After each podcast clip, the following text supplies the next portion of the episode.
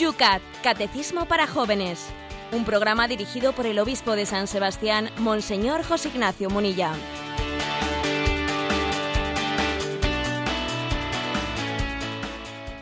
Buenos días, querida familia de Radio María. Comenzamos un día más, hoy un día especial, lunes santo, Semana Santa. Comenzamos este programa en el cual día a día estamos aquí desgranando los puntos del Yucat, los puntos de ese catecismo que nos dejó el Papa en la mochila de la Jornada Mundial de la Juventud y que con la ayuda del obispo de San Sebastián todas las mañanas aquí estamos desgranando. 11 grados en un día nubloso, nuboso donde se nos anuncia lluvia en San Sebastián. ¿Cómo están las cosas por Madrid, Yolanda? Buenos días. Dos grados, buenos días. Bueno, pues también hoy, lunes santo, los ecos de ayer, del domingo de Ramos, la jornada diocesana de la juventud. El Papa ya nos ha apuntado, José Ignacio, hacia Río de Janeiro. Pues sí, es la primera vez que el Santo Padre, en estos primeros pasos que está dando, ha puesto a todos los jóvenes mirando a, esa a ese próximo encuentro en Río de Janeiro. Ayer en ese marco incomparable de la jornada mundial de, perdón, de la jornada mundial de la juventud diocesana, porque sabéis que la jornada mundial es, es anual, solo que se celebra eh, un año o dos años en la propia diócesis y en Roma, y cada dos años o cada tres años, dependiendo, se elige un lugar internacional, el anterior Madrid y el próximo Río de Janeiro, para celebrarla conjuntamente a nivel mundial. Y ayer el Papa, en ese marco eh, pues incomparable de la Plaza de San Pedro, en plena celebración de, la jornada de, del Domingo de Ramos, dijo a los jóvenes lo siguiente, lleváis la cruz peregrina a través de todos los continentes por las vías del mundo. La lleváis respondiendo a la invitación de Jesús. Id y haced discípulos de todos los pueblos, que es el tema de la Jornada Mundial de la Juventud de este año. La lleváis para decir a todos que en la cruz Jesús ha derribado el muro de la enemistad que separa a los hombres y a los pueblos y ha traído la reconciliación y la paz. Queridos amigos, también yo me pongo en camino con vosotros. Sobre las huellas del beato Juan Pablo II y de Benedicto XVI, ahora estamos ya cerca de la próxima etapa de esta gran peregrinación de la cruz de Cristo aguardo con alegría el próximo mes de julio en Río de Janeiro. Os doy cita en aquella gran ciudad de Brasil. Preparaos bien, sobre todo espiritualmente en vuestras comunidades, para que este encuentro sea un signo de fe para el mundo entero. Vivamos la alegría de caminar con Jesús, de estar con Él, llevando su cruz, con amor, con espíritu siempre joven.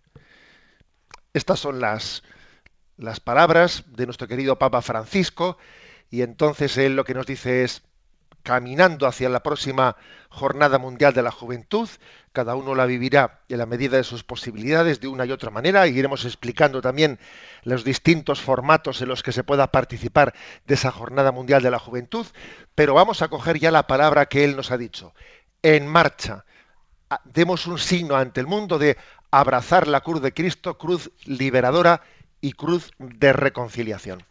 En ella nos ponemos, el Papa ya en su primer viaje en agenda, vamos a acompañarle espiritualmente y nosotros muy especialmente lo hacemos aquí en este espacio de Radio María, que día a día te acompaña. Nosotros le llamamos el...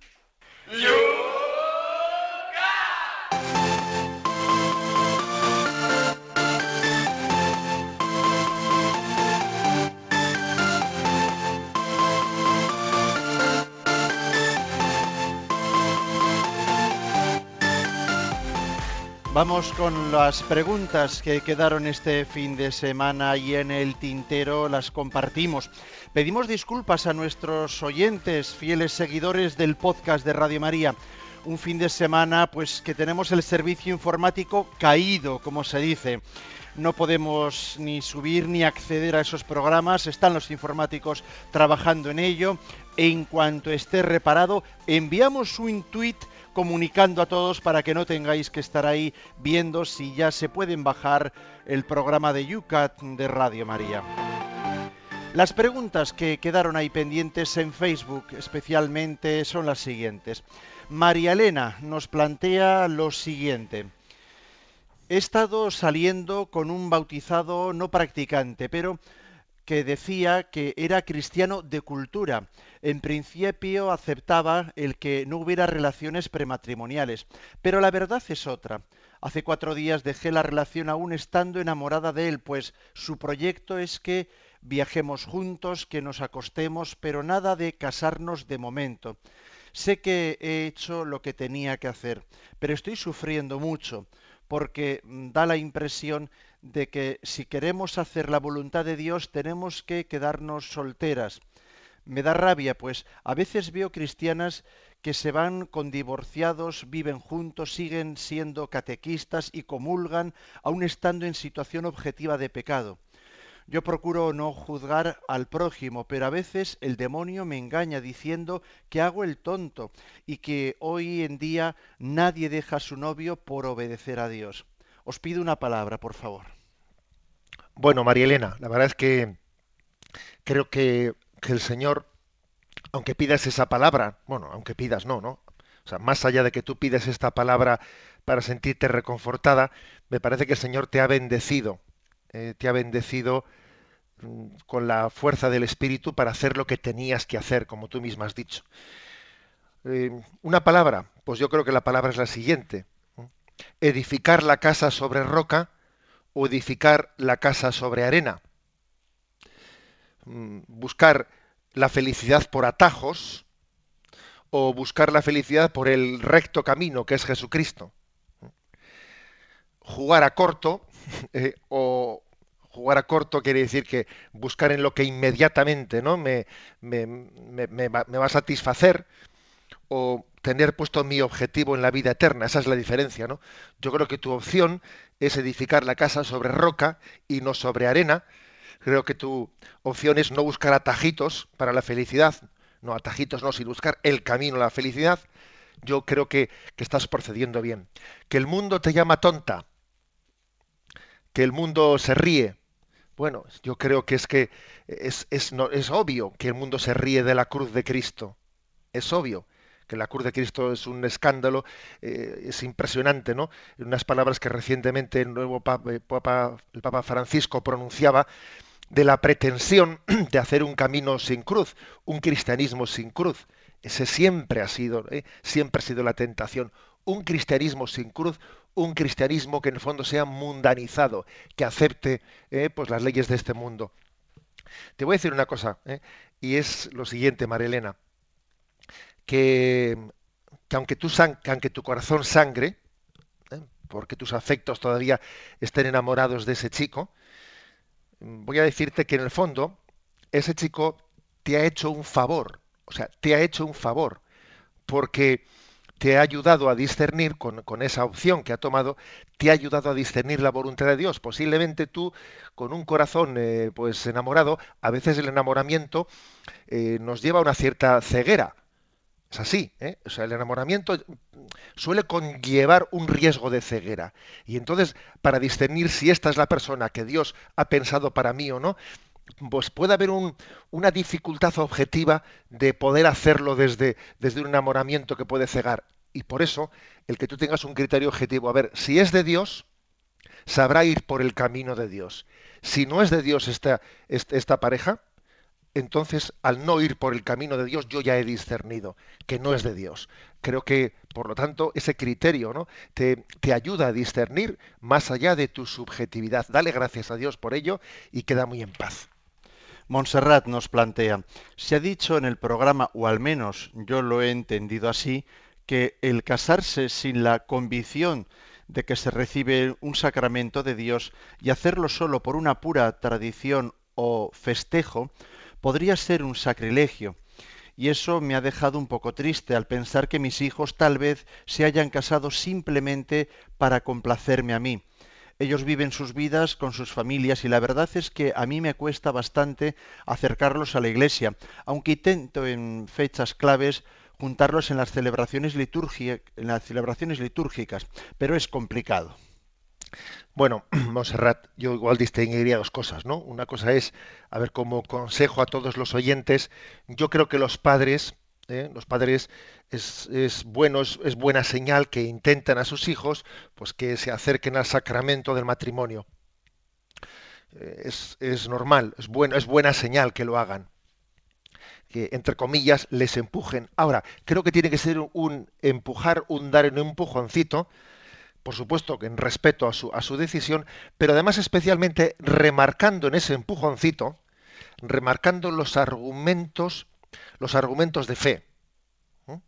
Decir, mira, mm, creo en Dios, creo en Jesucristo, te, te, he intentado transmitir esa fe, entonces poner a Dios en medio de tu vida, poner a Dios en el sacramento del matrimonio es intentar que los argumentos que utilicemos con los hijos no sean de orden de qué va a decir la gente, mira, que me darías a mí un gran disgusto. Es decir, creo que hay que intentar que los argumentos que utilicemos con los hijos, ¿no? a la hora de ayudarles a acercarse a la iglesia, no sean, eh, no sean unos argumentos que les estén empujando a dar un paso de falsedad. Bueno, pues por la paz y una Ave María, ¿no? No tengo fe, pero me acerco aquí y así le dejo contenta a la abuela o a la madre. Hay que intentar que las cosas no sean planteadas así, sino que sean planteadas en el orden de decir, tú crees en Dios, tú te das cuenta de la importancia que, el paso tan importante que vas a hacer y poner a Dios en el centro de tu vida. O sea, utilizar los argumentos de fe a la hora de hablar con ellos, ¿no? Y con respecto eh, al, caso concreto de Montserrat, yo le diría, ay, no sé pues si lo hice bien, no lo hice bien, me quedo ahora un poco triste, me quedo un poco... A ver, mm, yo creo que siempre hay que partir del momento presente y no permitirle, y no permitirle al enemigo, a Satanás, que nos esté revolviendo el pasado. ¿eh? Partir del momento presente e intentar hacerlo bien. Pues dice, dice Montserrat que ella intenta unir a los hijos en las fechas litúrgicas claves, que intenta juntarles, pues que si el domingo de Ramos o que el día de Navidad, bueno, pues eh, es lo que tiene que hacer Montserrat, ¿eh? Eh, partiendo del momento presente, hacer lo que se pueda, y, y, no revolverse ni quedarse triste, ¿no? Porque el pasado pudiera haber sido mejor, que, que de alguna manera se nos ha es, eso ya no está en nuestra mano, y lo que está en nuestra mano es vivir el momento presente con intensidad. Ada desde Madrid nos plantea, ¿por qué no es lícito disfrutar del sexo por el sexo en el matrimonio cuando hay amor y respeto? ¿Por qué no utilizar medios artificiales como el preservativo si se utilizan medios artificiales para tener hijos, como la fecundación in vitro? Por supuesto que sé como creyente católica y practicante que la finalidad del acto es la procreación y la entrega responsable y amorosa al vínculo conyugal como donación pero esta pregunta supongo que nos la planteamos muchos, quizás porque seguramente nos falte formación y confianza. Vamos a ver, dice Ada, ¿por qué no el sexo por el sexo si también hay amor y respeto? Es que, a ver, es que es, una contradicción esa, esa expresión. El sexo por el sexo es mm, incompatible con eso de que haya amor amor y respeto, porque la sexualidad es la expresión, es el vehículo de la expresión de la entrega plena del amor a otra persona. La sexualidad es la expresión corporal de decir, soy todo tuyo para siempre, todo lo mío es tuyo, todo lo tuyo es mío. Es como una expresión corporal de la donación del amor. Luego lo del sexo por el sexo es que es contradictorio con esto. Es contradictorio. Cuando la sexualidad está ligada por, el, por un fin en sí misma, por un fin en sí misma, cuando se convierte en un fin.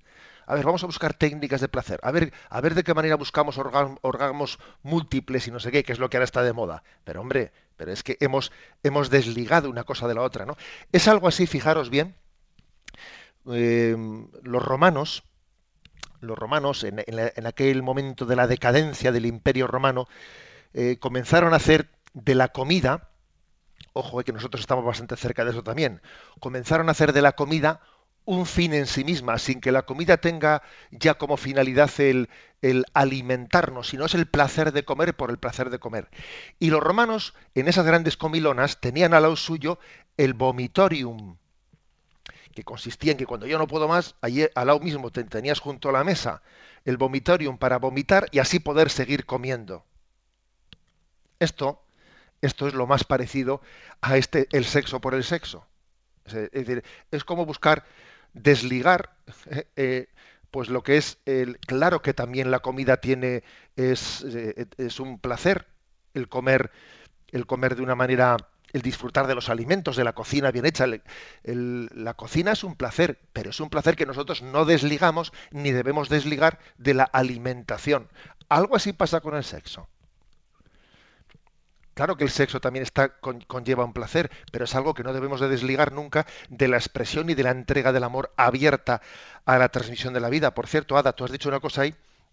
Dice, ¿por qué no utilizar medios artificiales eh, como para regular natalidad si se utilizan métodos artificiales para tener hijos, fecundación in vitro? Es que, es que precisamente, precisamente eh, la, la moral católica también considera inmorales esos, o sea, la concepción de la vida al margen del acto, del acto sexual. Es que la fecundación in vitro eh, está también considerada como inmoral por, vamos, por la Iglesia Católica, porque está desligando la procreación, eh, hace que la, eh, la, concepción humana esté ligada a un acto técnico y no al acto del amor. Es que por, el, por la misma regla de tres es inmoral desligar la sexualidad de la procreación, bien sea para no concebir o bien sea para concebir pues en un laboratorio.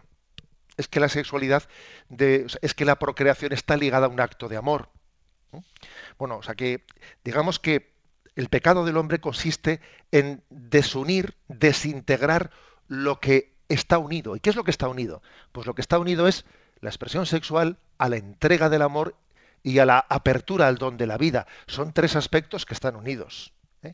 Y el pecado del hombre consiste en desintegrar estos tres aspectos, que es entrega sexual, expresión fiel del amor y apertura al don de la vida. Es que los tres aspectos están unidos, lo que Dios ha unido, que no lo separe el hombre. Lucía nos pregunta, nos dice, la explicación de este punto me ha conmovido de una forma especial, pues soy soltera por vocación y hasta me siento consagrada, aunque sea de una manera privada, dice. Bueno, lo de soy soltera por vocación, eh, bueno, se puede entender bien, pero también me permite, me permite a Lucía hacerle un pequeño matiz. ¿eh? Yo creo que no es correcto que alguien diga, ¿eh? lo explicamos en el programa, el último o, el anterior, no estoy seguro. ¿eh? o sea, no es correcto decir, a ver, yo he sentido desde el principio mi vocación a ser soltera. Yo creo que eso no es correcto. ¿eh? Se puede sentir la vocación a la vida consagrada, etcétera, pero la vocación a ser soltera desde el principio, como llamada explícita desde el primer momento, no existe. Más bien uno, el ser el que Dios quiere de ella, que permanezca en una soltería es algo que va descubriendo en la medida en que va adelante su vida y ve que no que no surge la, vocación al matrimonio y que no se siente llamada explícitamente para una vocación en la vida religiosa. Entonces es cuando deduce, eh, deduce un poco por exclusión, pues que Dios quiere de ella un caminito concreto que es, que es esa vocación. Eh, en la soltería y como ella, como Lucía dice que entendió y le conmovió, es que la vocación a la soltería de esta manera es, es, casi como una llamada de Dios a la vida consagrada, es que es un corazón virginalmente entregado al Señor, aunque no sea, digamos, aunque no sea eh, dentro de unos votos o dentro de una institución oficialmente eh, reconocida por la Iglesia, dentro de una familia religiosa, y que sepáis que existen también, ¿no? Pues dentro de la Iglesia, que existen fórmulas de consagraciones privadas, ¿eh? privadas, en las que también esa, eh, esa soltería está un tanto ligada ¿no? a, la, a la vida consagrada, o sea, se liga de alguna manera con, uno, con un voto particular o personal, ¿eh? la, nuestra, nuestra soltería con una vocación de consagración al Señor, aunque no sea bajo una familia religiosa, aunque no sea bajo unas promesas públicas, pero también existe un grado, digamos, de, pues con el acompañamiento de un director espiritual, de hacer una consagración de esa situación personal de soltería. Y terminamos con Juan desde Ávila, nos dice, recuerdo aquella canción de Pablo Milarés que decía, yo no te pido que me firmes diez papeles grises para amar, ¿qué le responderíamos a quienes nos dicen que no se puede supeditar el amor a unos papeles? Bueno, pues yo la verdad es que a Pablo Milanés y un poco ¿no? y, a, esa eh, a esa generación, un poco del mayo del 68, le diría, claro que el amor es mucho más que unos papeles grises para amar, pero es que yo le diría también que quien tiene alergia a los papeles, entre comillas, quien tiene alergia al matrimonio, al compromiso matrimonial, en el fondo es que no ama. ¿Eh? O sea, un amor romántico que dice, no, yo quiero amar pero sin atarme a nada. Es que el amor, por su propia naturaleza, consiste en atarse. Es que, es que la cosa es así. El amor por, su propia naturaleza consiste en atarse a la persona amada, a la persona amada, perdón. Con lo cual, si alguien me viene, yo no quiero atarme, bueno, perdón, tú no amas. El amor consiste en atarse. ¿Eh? Y cuando eh, la, imagen romántica, ¿no? toma excusa de que nosotros estamos muy por encima de papeles y de todo en el fondo, es que es astuto el demonio, ¿eh? es astuto que la falta de compromiso la pretende, la pretende disfrazar de libertad. Mm, no, la falta de compromiso es muy significativa de la falta de amor. No nos engañemos con palabras o canciones bonitas.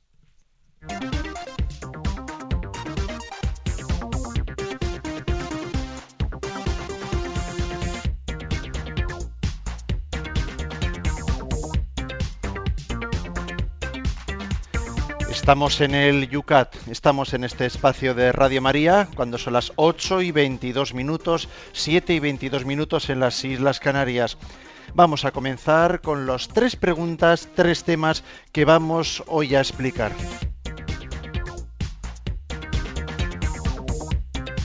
El primer punto va a ser el 269. ¿Pueden separarse cónyuges que están peleados? La Iglesia tiene un gran respeto ante la, capacidad que tiene una persona para mantener una promesa y para comprometerse en fidelidad por toda la vida. Ella le toma la palabra.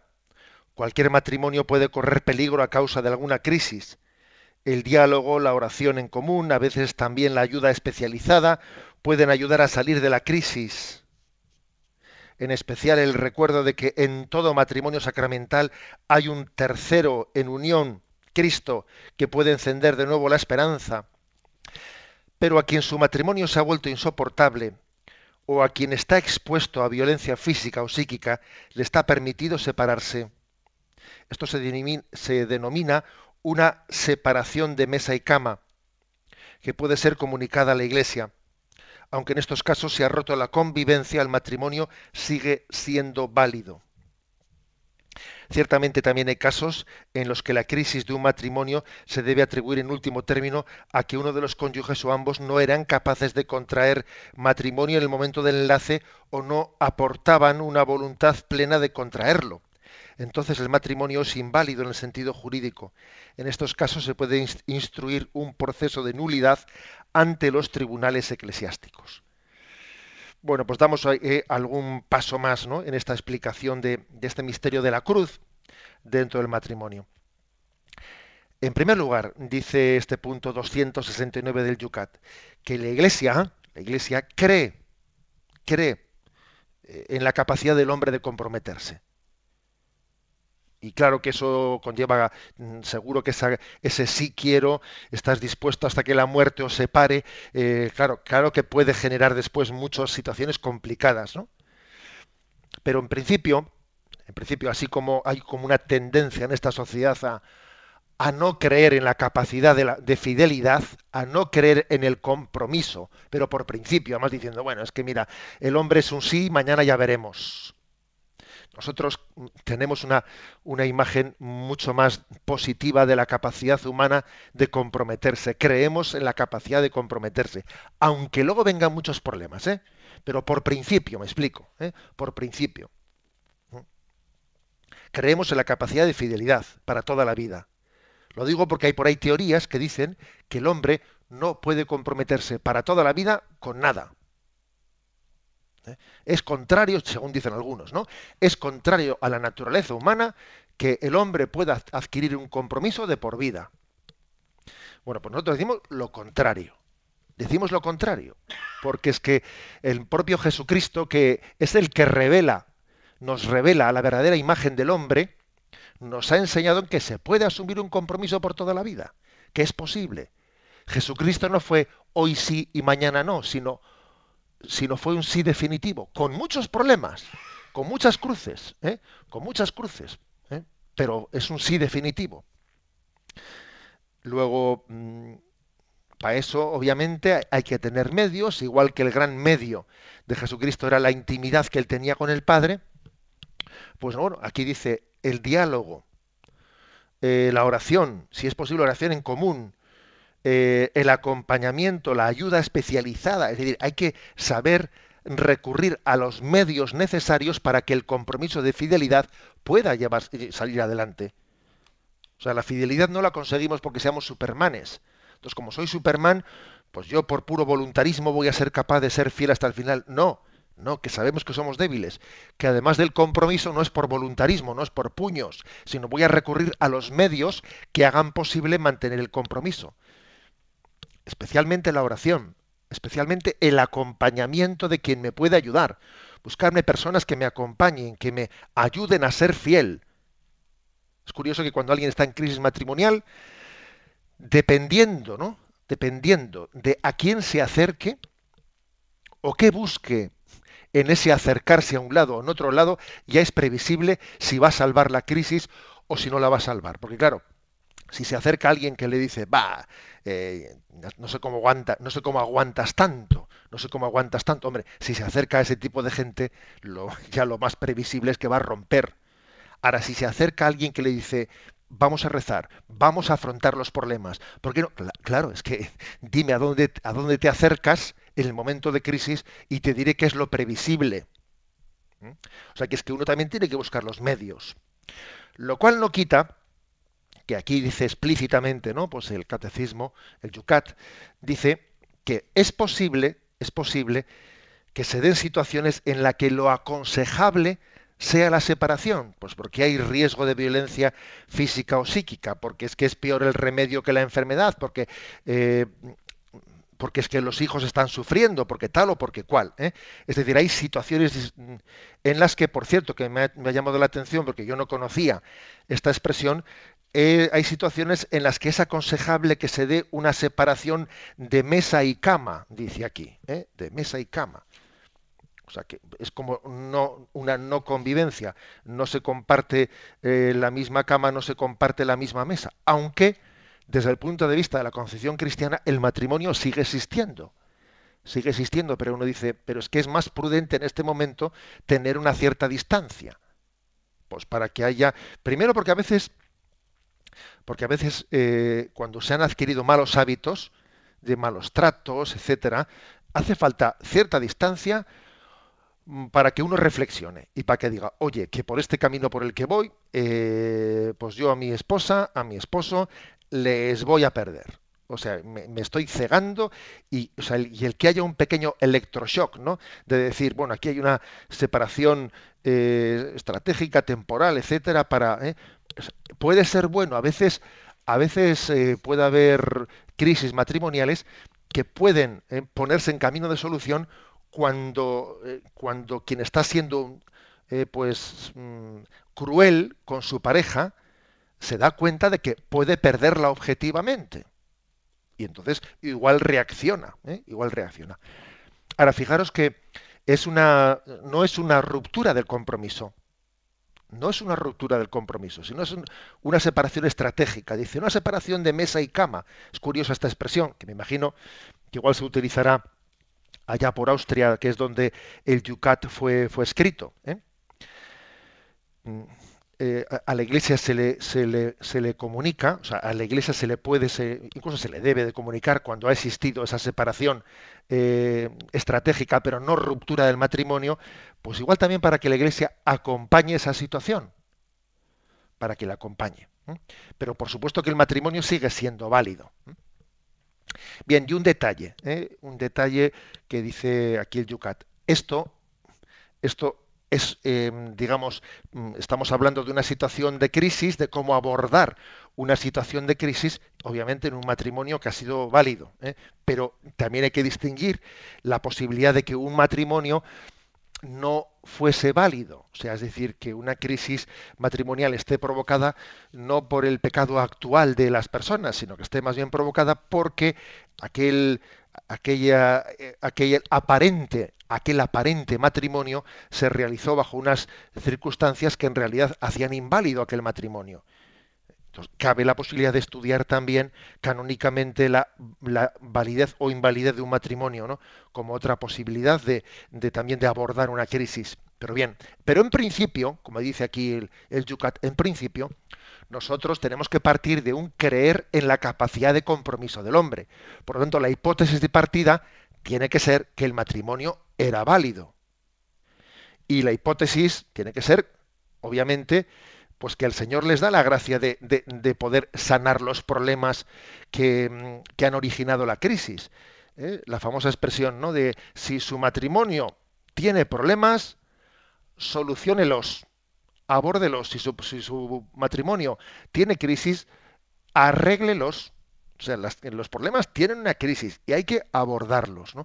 Nosotros creemos en la capacidad del hombre de comprometerse, creemos en la capacidad de que, de que la cruz no hace imposible el amor, la fidelidad en el amor, sino que las cruces lo que hacen es purificarnos, purifican el amor, eh, lo hacen más maduro.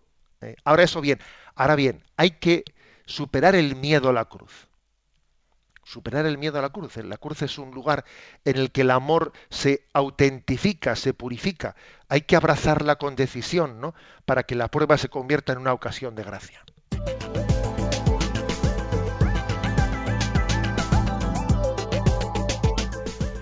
8 y 32 minutos, 7 y 32 minutos en las Islas Canarias. Sintonizas Radio María. Estamos en el Yucat. Vamos con un tema musical antes del cual os recordamos tu manera de poder participar en este programa. A través de Twitter no tienes más que hacer tu, pregunta citando arroba obispo munilla. También lo puedes hacer en Facebook bajo la pregunta que acaba de explicar ahora mismo el obispo. La página es Yucat Radio María. También en el correo electrónico escribiendo a yucat@radiomaria.es y también atendemos las líneas telefónicas, por supuesto. Participa llamando al 91 153 8550.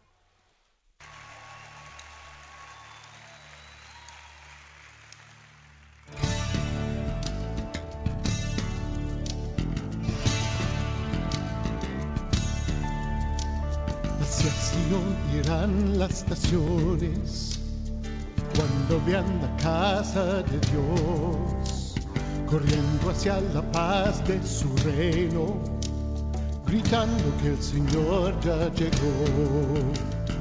Vamos, subamos al monte, vamos a ver al Señor. Vamos, subamos al monte y Él nos guiará. Vamos, subamos al monte, vamos a ver al Señor. Vamos, subamos al monte y Él nos guiará.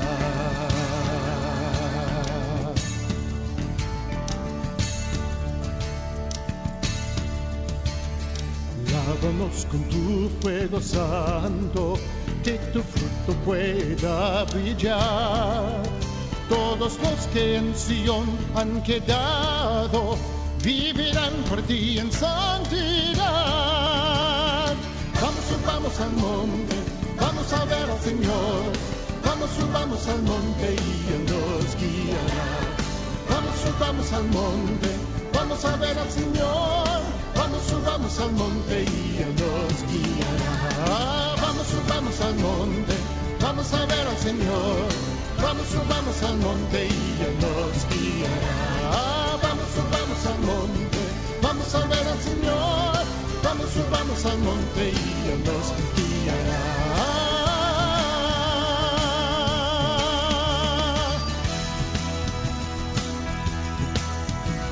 Levántate esta tierra temblar, tu gloria brilla en todo lugar. Orgullo y vanidad quebrados serán y ante ti se postrarán. Vamos, subamos al monte, a ver al Señor. Vamos, subamos al monte y Él nos guiará. Vamos, subamos al monte, vamos a ver al Señor. Vamos, subamos al monte y Él nos guiará. Vamos, subamos al monte, vamos a ver al Señor. Vamos, subamos al monte y Él nos guiará. Vamos, subamos al monte, vamos a ver al Señor. Vamos, subamos al monte y Él nos guiará.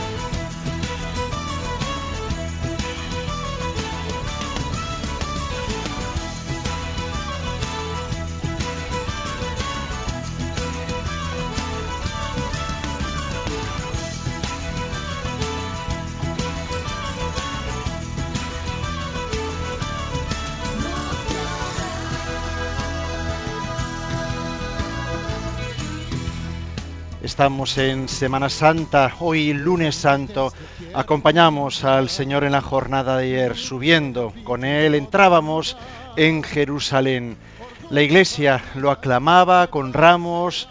En todas nuestras iglesias, con júbilo, se acogía a Jesucristo, al Rey de las Naciones, que subía así, en un pollino, como leíamos en el Evangelio, a entregarse al Monte Santo. Vamos al Señor,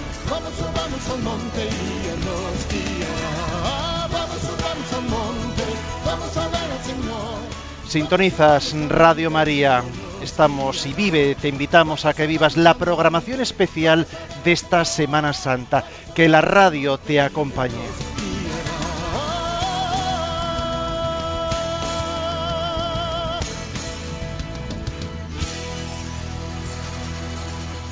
Y vamos con las preguntas de nuestros oyentes. José Ignacio, un tuit que nos llega, pues yo creo que tiene miga. Nos dicen, ¿es cierto que cuando más pequeño es un hombre, más grande es su Dios? Porque hay gente que no necesita creer en estas cosas.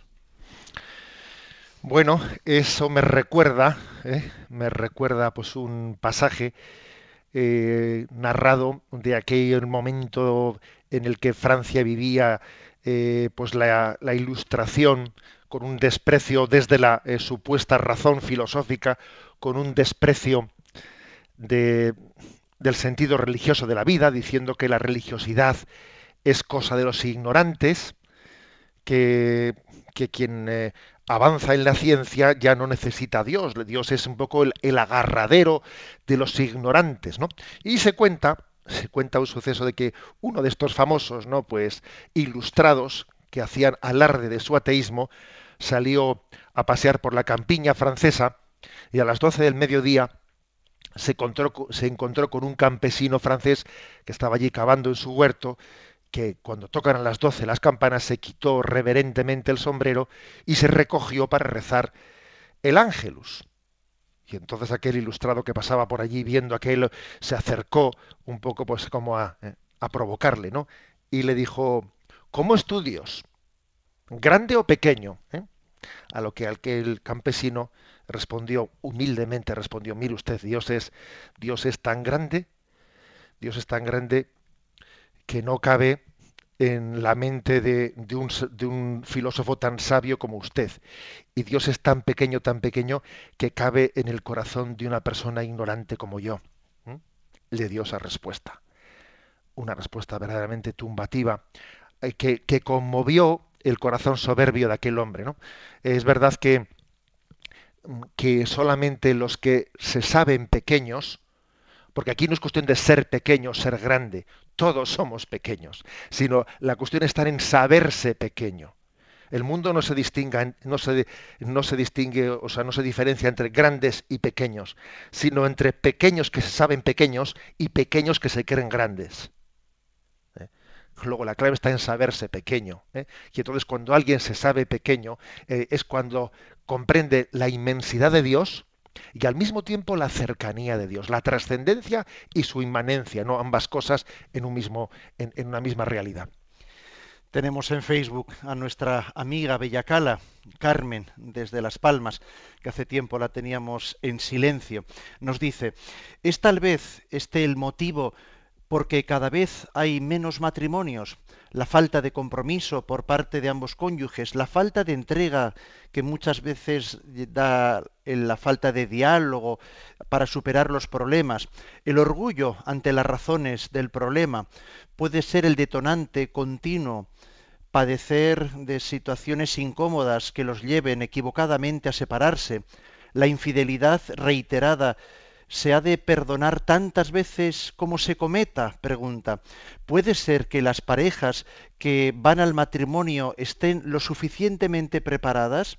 Tengo el ejemplo de una amiga que estuvo 12 años de novia con su pareja y cuando se casaron a los dos meses se divorciaron.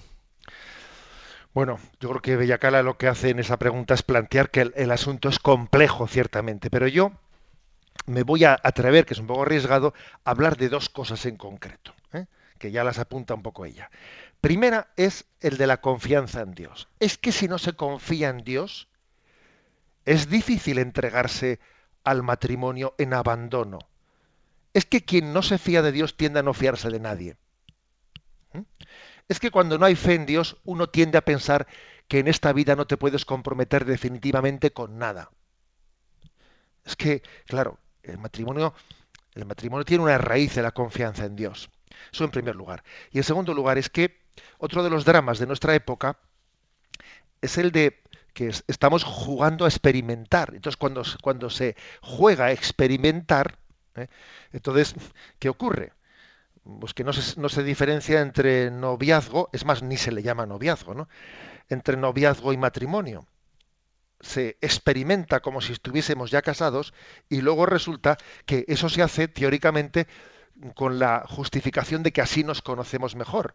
Y la paradoja es lo que dice el oyente, que están 12 años eh, medio en una relación medio, medio de noviazgo, medio matrimonial, medio no sé qué, luego se casan y en dos meses se acaban separando. ¿Y eso cómo se explica? Es que cada etapa cada etapa tiene su razón de ser. Y el noviazgo no tiene que ser una etapa en la que se juega a estar casados, sino que el noviazgo es una etapa para discernir, para discernir si debemos de entregarnos plenamente. Ahora, si para discernir si, si esta persona va a ser mi marido o mi mujer, si para discernirlo comienzo ya a jugar con él como si fuese mi marido o mi mujer, comenzamos ya a no poder... Es que si el, es que un árbol puede impedir ver el bosque, es que una relación de falta de distancia eh, puede impedirme ver si esta persona debe de ser mi marido o no. Es que una relación de totalidad cuando no es mi marido, cuando no es mi mujer, me está impidiendo tener la distancia necesaria para poder discernir bien. O sea, cuando confundimos las etapas, cuando las confundimos, dificultamos mucho el hacer las cosas bien. ¿eh? Yo creo que son, claro que hay más razones, ¿eh? Yo me, agarro únicamente hasta, eh, mento estas dos. La falta de confianza en Dios y en, segundo lugar el desorden en las etapas de la vida, el no vivir el noviazgo en castidad, el no vivir el noviazgo de una manera madura, eh, buscando, buscando la voluntad de Dios en un discernimiento real.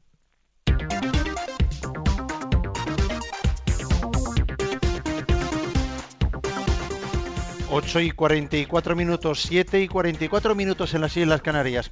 Todavía tenemos pendientes dos preguntas más para el programa de hoy. La 270 del Yucat. ¿Qué actitud tiene la Iglesia con los divorciados casados de nuevo? Siguiendo el ejemplo de Cristo, les acoge con amor. Estamos hablando de los divorciados casados de nuevo. Los acoge con amor. Pero quien después de un matrimonio canónico se divorcia y en vida del cónyuge establece una nueva unión, se coloca ciertamente en contradicción con la clara exigencia de Jesús respecto a la indisolubilidad del matrimonio. Esta exigencia no puede ser suprimida por la Iglesia. La ruptura de la fidelidad está en contradicción con la Eucaristía, en la que la Iglesia celebra precisamente la irrevocabilidad del amor de Dios. Por eso no puede acceder a la Sagrada Comunión quien vive en una situación tan contradictoria. Lejos de tratar por igual a todos los casos concretos, el Papa Benedicto XVI habla de una situación dolorosa y exhorta a los pastores a discernir bien las diversas situaciones para ayudar espiritualmente de modo adecuado a los fieles implicados.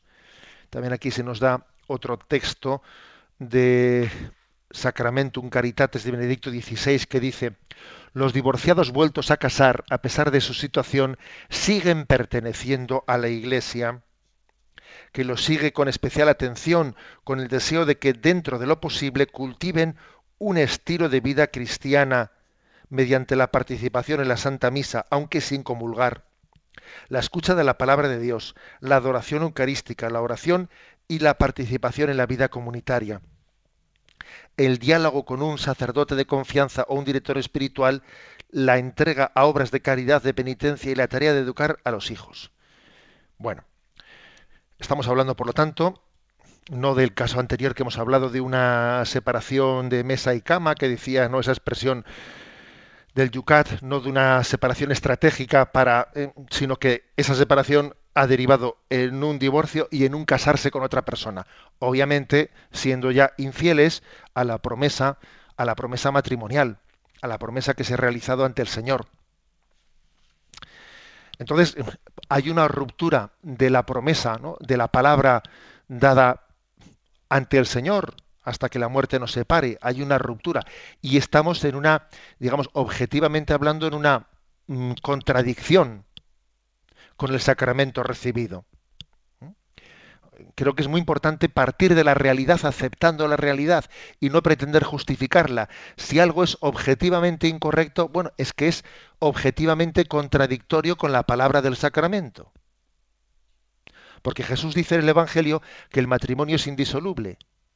Eh, es que eso Jesús lo afirmó de una manera muy contundente y no cabe decir, no, es que en aquel tiempo eh, Jesús eh, se, se, dejó llevar por lo que era la mentalidad reinante en su tiempo. No es verdad, en su tiempo se aceptaba el divorcio.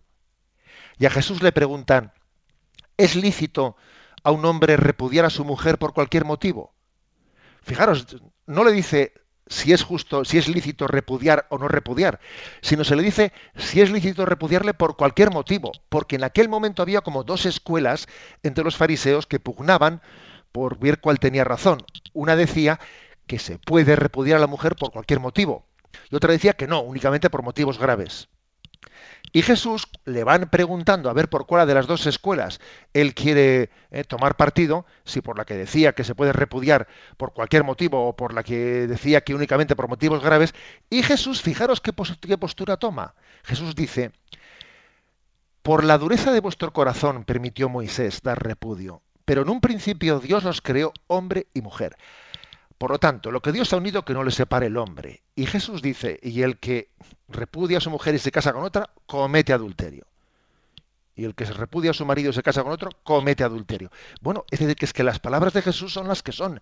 Y la iglesia no puede con una goma, con un borragoma, como se dice, ¿no? Coger un borragoma, voy a borrar esto del Evangelio, pero, pero ¿cómo vamos a hacer nosotros eso? Nosotros no podemos coger a la borragoma. El Evangelio es el que es. Bien, y entonces, ¿qué actitud debe de tener? Pero también hay que partir de, una realidad, que es que hay personas que ya han roto su matrimonio, viven con otra persona, incluso igual hasta han tenido hijos ya con la segunda, etcétera. Entonces, ¿qué actitud tenemos? Eh, ¿qué, querría Jesús de ellos? Eh, expulsarlos, ¿eh? coger el látigo y sacarles fuera. Pues no, porque Jesús, Jesús nos enseñó a rechazar el pecado pero amar y acoger al pecador y tener paciencia con él. Eso es lo que nos enseñó Jesús.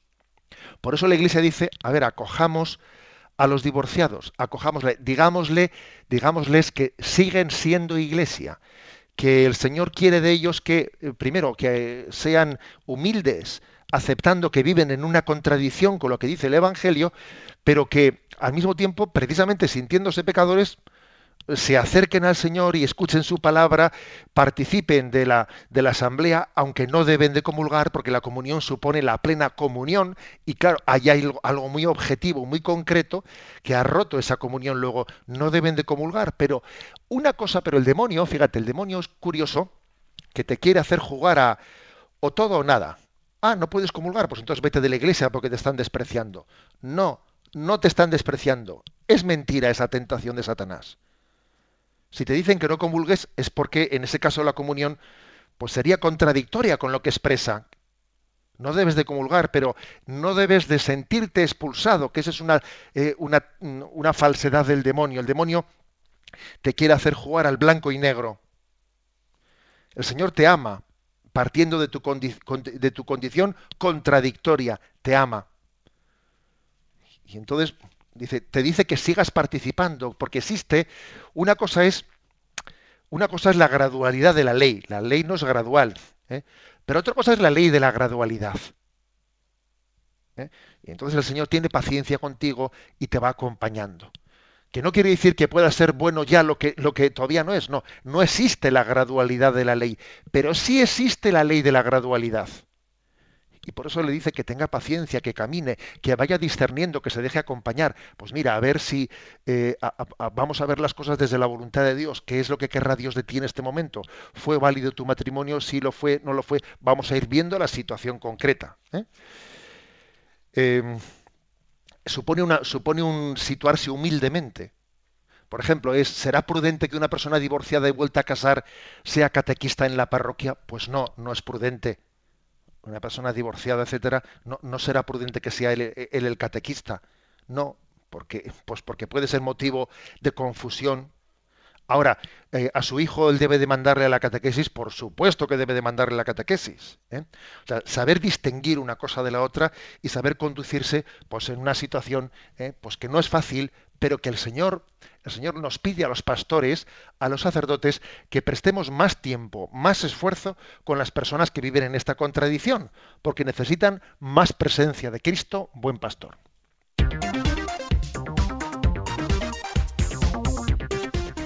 Y nos queda el punto 271 con el cual concluye este capítulo del Yucat. ¿Qué quiere decir que la familia es una iglesia doméstica? Lo que la iglesia es en lo grande, es la familia en lo pequeño. Una imagen del amor de Dios en la comunión de las personas. Todo matrimonio se perfecciona en la apertura a otros, a los niños que se dan, que son don de Dios, en la acogida mutua, en la hospitalidad, en la disponibilidad para los otros. Nada en la iglesia primitiva fascinaba más a los hombres que el nuevo camino de los cristianos perdón, nada en la iglesia primitiva fascinaba más a los hombres en el nuevo camino de los cristianos que las iglesias domésticas. Con frecuencia alguien creyó en el Señor con toda su familia, también otros muchos corintios creían y se bautizaban. En un mundo no creyente surgían islotes de fe vivida, lugares de oración, de compartir, de hospitalidad cordial. Roma, Corinto, Antioquía y las grandes ciudades de la antigüedad quedaron pronto inundadas de iglesias domésticas, como si fueran puntos de luz. También hoy en día las familias en las que Cristo se encuentra en su casa son el gran fermento de la renovación de nuestra sociedad. Es curioso, ¿eh? El Yucat, eh, de qué manera presenta esta realidad de que la familia es una iglesia doméstica. ¿Mm? La familia es una iglesia doméstica. La iglesia es como una gran familia y la familia es como una pequeña iglesia. Es aquí, por cierto, eh, han traído a colación una cita de San Juan Crisóstomo que me ha llamado la atención. Dice San Juan Crisóstomo: si quieres que alguien se haga cristiano, invítale a vivir contigo durante un año. Vaya frasecita. Vaya frasecita. ¿Sería esto verdad? Si yo invito a, a vivir alguien conmigo un año, se terminaría por hacer cristiano. Vaya compromiso, ¿eh? toma prueba, ¿eh? como se dice, ¿no? Toma prueba. Esto ocurriría de verdad si alguien vive a lo mío un año, se sentiría. si una iglesia, si una familia es una iglesia doméstica, tú imagínate, ¿no? Que por lo que sea, pues un sobrinito o un vecino, alguien, pues tiene que vivir un año o unos meses, ¿no? En tu casa y compartir ese ambiente se sentiría enamorado, se sentiría atraído, se sentiría impactado por lo que encontraría en tu familia, de manera que es que eso le iba a llevar, ¿no? A sentirse eh, arrastrado en el buen sentido de la palabra, ¿no? Y hacerse cristiano, se sentiría enamorado de lo que vería dentro de tu familia y terminaría por hacerse cristiano. Tu familia es una iglesia doméstica en la que resulta atrayente ser cristiano. Menudo reto, aquí nos pone el Yucat. Menudo reto. Y viene a decir que quizás la nueva evangelización pase por esto, por el hecho de que las familias, las familias sean como eh, en medio de, de un mundo eh, totalmente eh, o, o en gran parte no alejado de Dios, como islotes de fe. Mira, en este rascacielos hay dos islotes de fe, en el primero F y en el octavo J, dos islotes de fe, dos oasis. Quizás la nueva evangelización pase porque haya familias cristianas misioneras que en medio del desierto, en medio del desierto, sean capaces de encender una luz. Es una, un- una imagen muy bella. ¿eh? Y termino recordando esta cita de San Juan Crisóstomo, que es una gran, un- una gran provocación. ¿eh? Si quieres que alguien se haga cristiano, invítale a vivir contigo durante un año. ¿Sería así?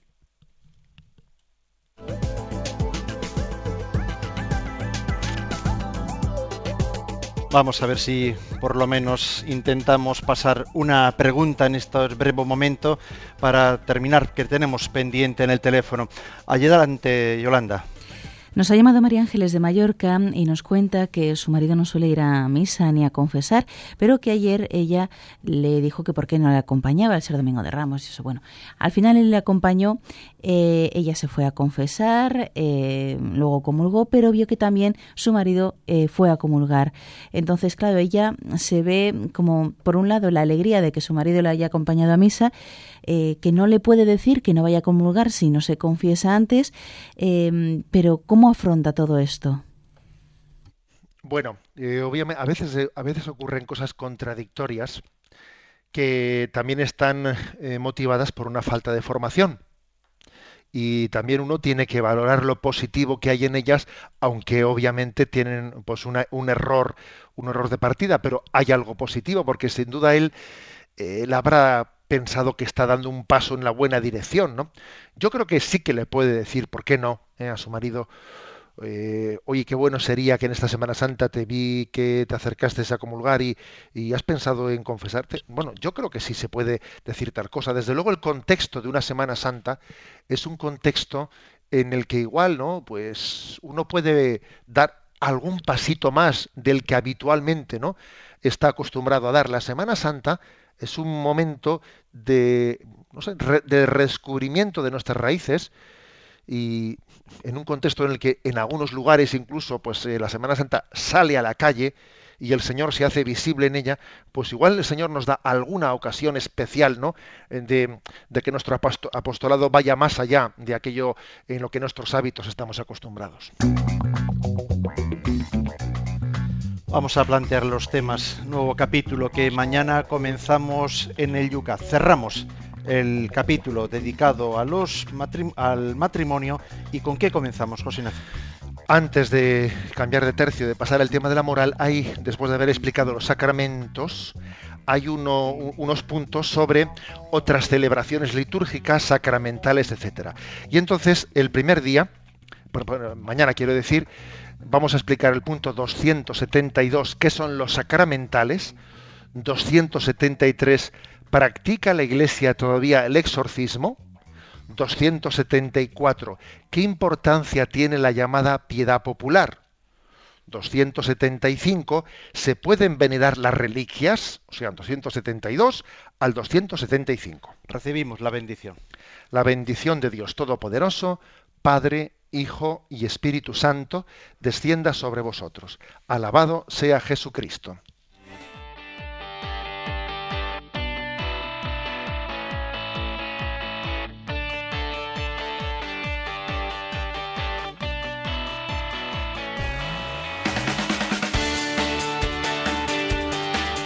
Y así finaliza en Radio María Yucat, un programa dirigido por el obispo de San Sebastián, Monseñor José Ignacio Monilla.